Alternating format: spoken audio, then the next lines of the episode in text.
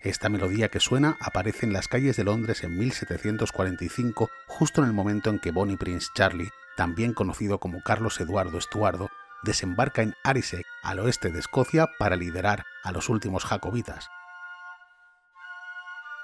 Nadie podía imaginar entonces que esta canción, God Save the King, Dios salva al rey en aquel momento, se convertiría en el himno de Reino Unido unos siglos más tarde. Al igual que nadie imaginaba que la saga centenaria de los Estuardo terminaría tan solo un año después.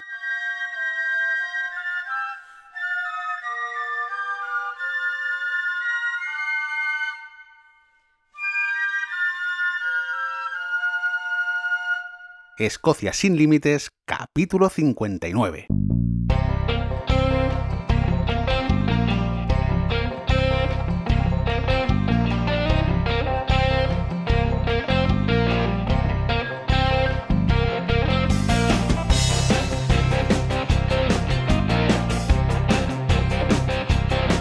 Bienvenidos un viernes más a Escocia sin Límites, el podcast donde hablamos sobre historia, lugares de interés, rutas y todo lo que necesitáis saber si queréis conocer, venir o volver a estas tierras porque Escocia es así, Escocia te atrapa.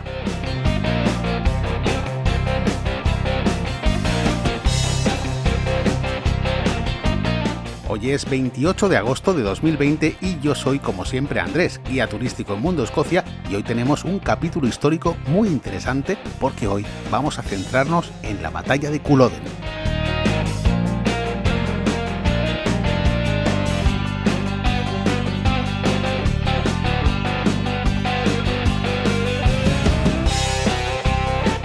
Por qué fue tan importante la batalla de Culloden? Bien, pues porque significa un cambio radical en el modo de vida de las tierras altas. La derrota de los jacobitas implica también el fin de la casa Estuardo, el fin de las tradiciones en las tierras altas. La victoria gubernamental significa la desaparición del sistema de clanes, significa la desaparición del modo de vida de las tierras altas. Se prohíbe el kilt, se prohíbe la gaita, se prohíbe hablar en gaélico y se prohíbe todo lo relacionado con las tierras altas de Escocia. Hay varios capítulos históricos en el podcast que explican el contexto de las guerras jacobitas, pero voy a resumiros cómo y por qué se llega a la batalla de Culloden. Después de la Revolución Gloriosa, Inglaterra pone en el trono a un rey protestante, Guillermo de Orange, con lo que el rey legítimo, digo legítimo entre comillas, Jacobo II de Inglaterra, que también es séptimo de Escocia, se exilia a Francia. Hasta ese momento la figura del rey era intocable, el pueblo no podía decidir nada, pero es precisamente aquí, en la Revolución Gloriosa, donde se marca un antes y un después, ya que es el propio pueblo el que no admite un monarca católico en una sociedad mayoritariamente protestante, así que adiós a los Estuardo y hola a la Casa Hanover. Claro, todo esto ocurre en Londres, pero en el norte de Escocia, en las tierras altas, los clanes son católicos, la mayoría de clanes son católicos, con lo cual aquí sí que hay una serie de revueltas porque consideran que su rey, el rey católico, el rey legítimo, ha sido exiliado injustamente, con lo cual se van a organizar los jacobitas para devolver el trono a los jacobos, es decir, a Jacobo II, y después va a ser a su hijo, a Jacobo III, y después va a ser al hijo de su hijo, es decir, a su nieto, que va a ser Bonnie Prince Charlie. Y por eso todo lo que son las Highlands están alineadas en favor de que vuelva otra vez el rey católico al trono de Inglaterra, porque en ese momento Inglaterra y Escocia ya están en proceso de unión. De hecho, va a ser en 1707 cuando se van a acabar de unir en plenas guerras jacobitas.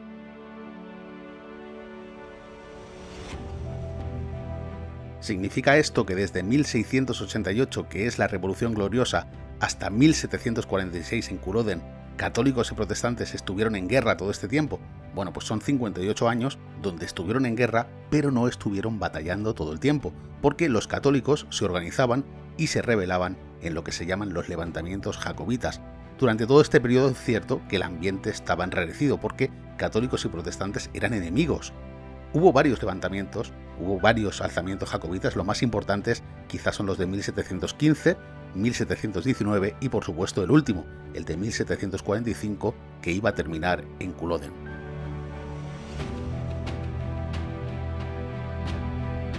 Después del trauma que supuso la masacre de Glencoe, ya sabéis el capítulo 48, las revueltas se intensifican y los estuardos se movilizan desde Francia e Italia para intentar recuperar el trono de Inglaterra.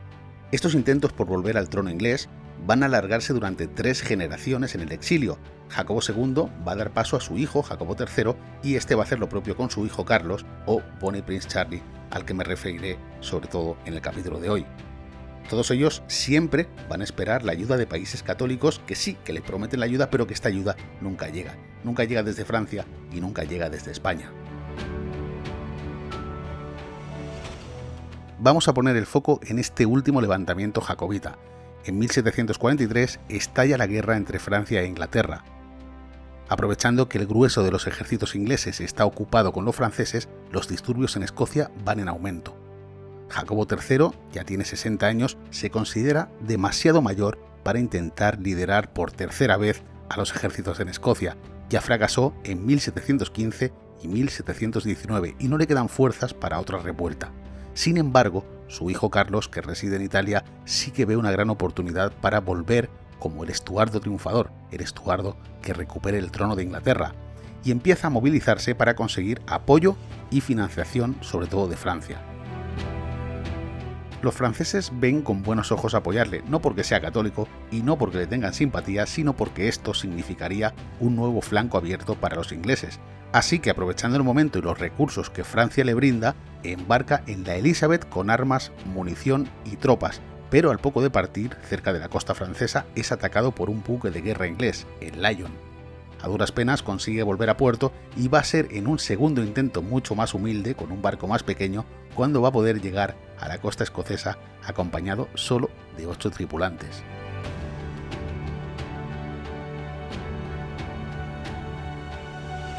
Algunos clanes de Escocia retiran el apoyo al ver que Francia no ha enviado tropas, pero Bonnie Prince Charlie arenga a sus partidarios en una charla motivadora en Glenfinnan el 19 de agosto de 1745. Realiza el alzamiento de la bandera y, aunque sabe que la victoria en ese momento parece una utopía, Muchos clanes como los MacDonald de Glengarry, los Cameron, los Kepek, los Ranald, son gente que le va a apoyar hasta la muerte. Este pequeño ejército jacobita, liderado por Carlos Eduardo Estuardo, avanza hacia el sur en dirección a Edimburgo. En su avance va reclutando más hombres. Muchas de las tropas gubernamentales que antes protegían estos territorios ahora están combatiendo en Francia, por eso, la idea del ejército es tomar Edimburgo, territorio protestante. Y lo consiguen venciendo en la batalla de Prestonpans en septiembre de 1745. Bonnie Prince Charlie convence a sus generales de avanzar hacia el sur para seguir con estas revueltas a nivel nacional. Está convencido de que en su avance hacia Londres seguirán reclutando católicos ingleses fieles a la causa, y efectivamente toman Manchester y llegan hasta Derby, muy cerca de Londres. Jorge II, el rey de Inglaterra, abandona Londres y establece un gobierno de emergencia en Hanover. La causa jacobita está ganando terreno.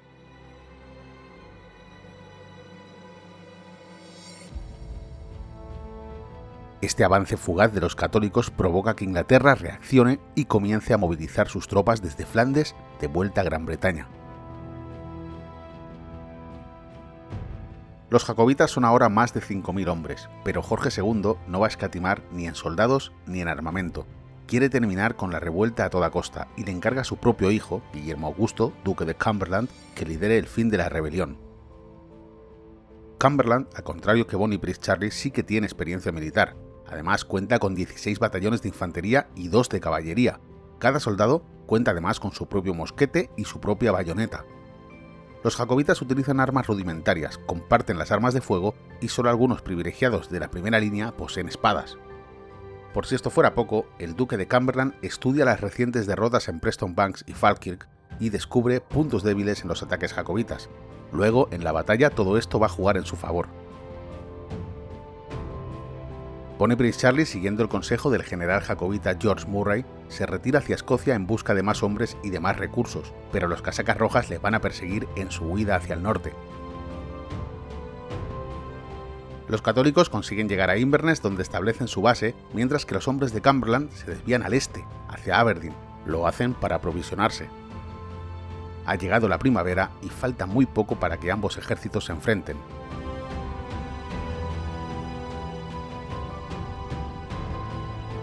A comienzos de abril de 1746, Cumberland da la orden de abandonar Aberdeen en dirección a Inverness. Bonnie Prince Charlie sabe que los casacas rojas vienen desde el este y cuenta con la ventaja táctica de poder elegir el lugar de la batalla. Este emplazamiento estará entre Inverness y el último lugar de acampada del enemigo, Nairn, tan solo a 21 kilómetros de Inverness.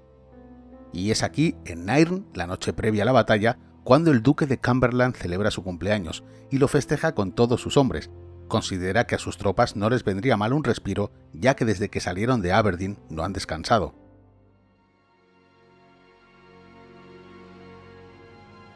Los jacobitas se enteran de esta fiesta en las filas gubernamentales y Bonnie Prince Charlie, de forma precipitada, lanza su ejército hacia Nairn para sorprender a los protestantes en plena noche. Pero desde Inverness hasta Nairn tienen seis horas a pie. Todo está mal planificado, salen tarde y cuando empieza a amanecer todavía les falta una hora para llegar cansados, sin dormir y sin comer, tienen que retroceder de nuevo. Las tropas jacobitas ahora están cansadas y hambrientas y solo faltan horas para la batalla final.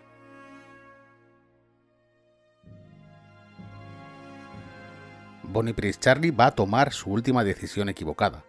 En contra de la recomendación del general Murray, elige el páramo de Culloden para hacer frente al enemigo. Es un terreno extenso, pantanoso y con muy poca vegetación, piensa que de este modo podrá usar la carga Highlander y los casacas rojas no tendrán donde esconderse.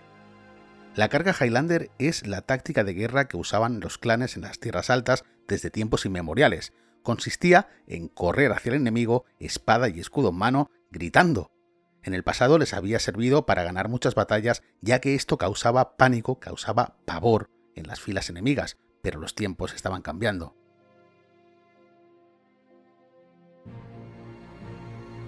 El 16 de abril de 1746, los 5.200 soldados jacobitas forman en Culloden esperando al enemigo.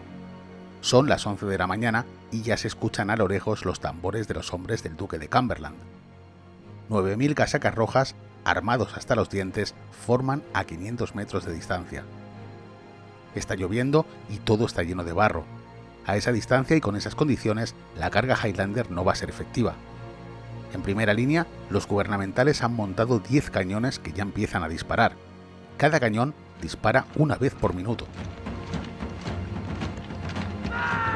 Los jacobitas, exhaustos antes de empezar, ya corren hacia el enemigo gritando espada en mano. Pero hay mucha distancia y el suelo está muy blando. La infantería protestante dispara también sus fusiles. Bonnie Prince Charlie observa la masacre desde una posición segura. Tiembla porque empieza a entender que no hay la más mínima posibilidad de victoria. Los jacobitas en primera línea están cayendo como moscas ante el fuego enemigo. Los artilleros enemigos cambian las balas de cañón por metralla y los pocos Highlanders jacobitas que han conseguido acercarse son acribillados. Ahora ataca la caballería, la segunda línea jacobita no tiene munición para un fuego sostenido y también perecen. A estas alturas, Pony Prince Charlie ha huido intentando salvarse. La batalla de Culloden ha durado 45 minutos. Más de 1.700 jacobitas murieron y más de 1.000 fueron apresados. Posteriormente también fueron ejecutados. En el bando gubernamental hubo 52 bajas y algunos heridos. El príncipe Guillermo Augusto, duque de Cumberland, pasó a la historia como el carnicero y no tuvo piedad nunca con ningún jacobita. Esta es la triste historia de la batalla de Culloden, la batalla que significó el fin de los clanes en las tierras altas de Escocia.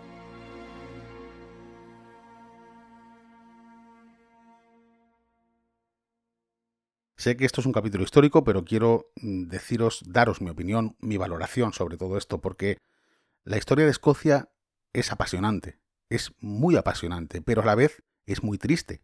Pero es cierto que hoy la sociedad escocesa es como es por todo esto que ha vivido a lo largo de los siglos. Culloden no queda tan lejos en el tiempo, y esto que nos parece tan lejano hoy en día sigue ocurriendo en muchas partes del mundo.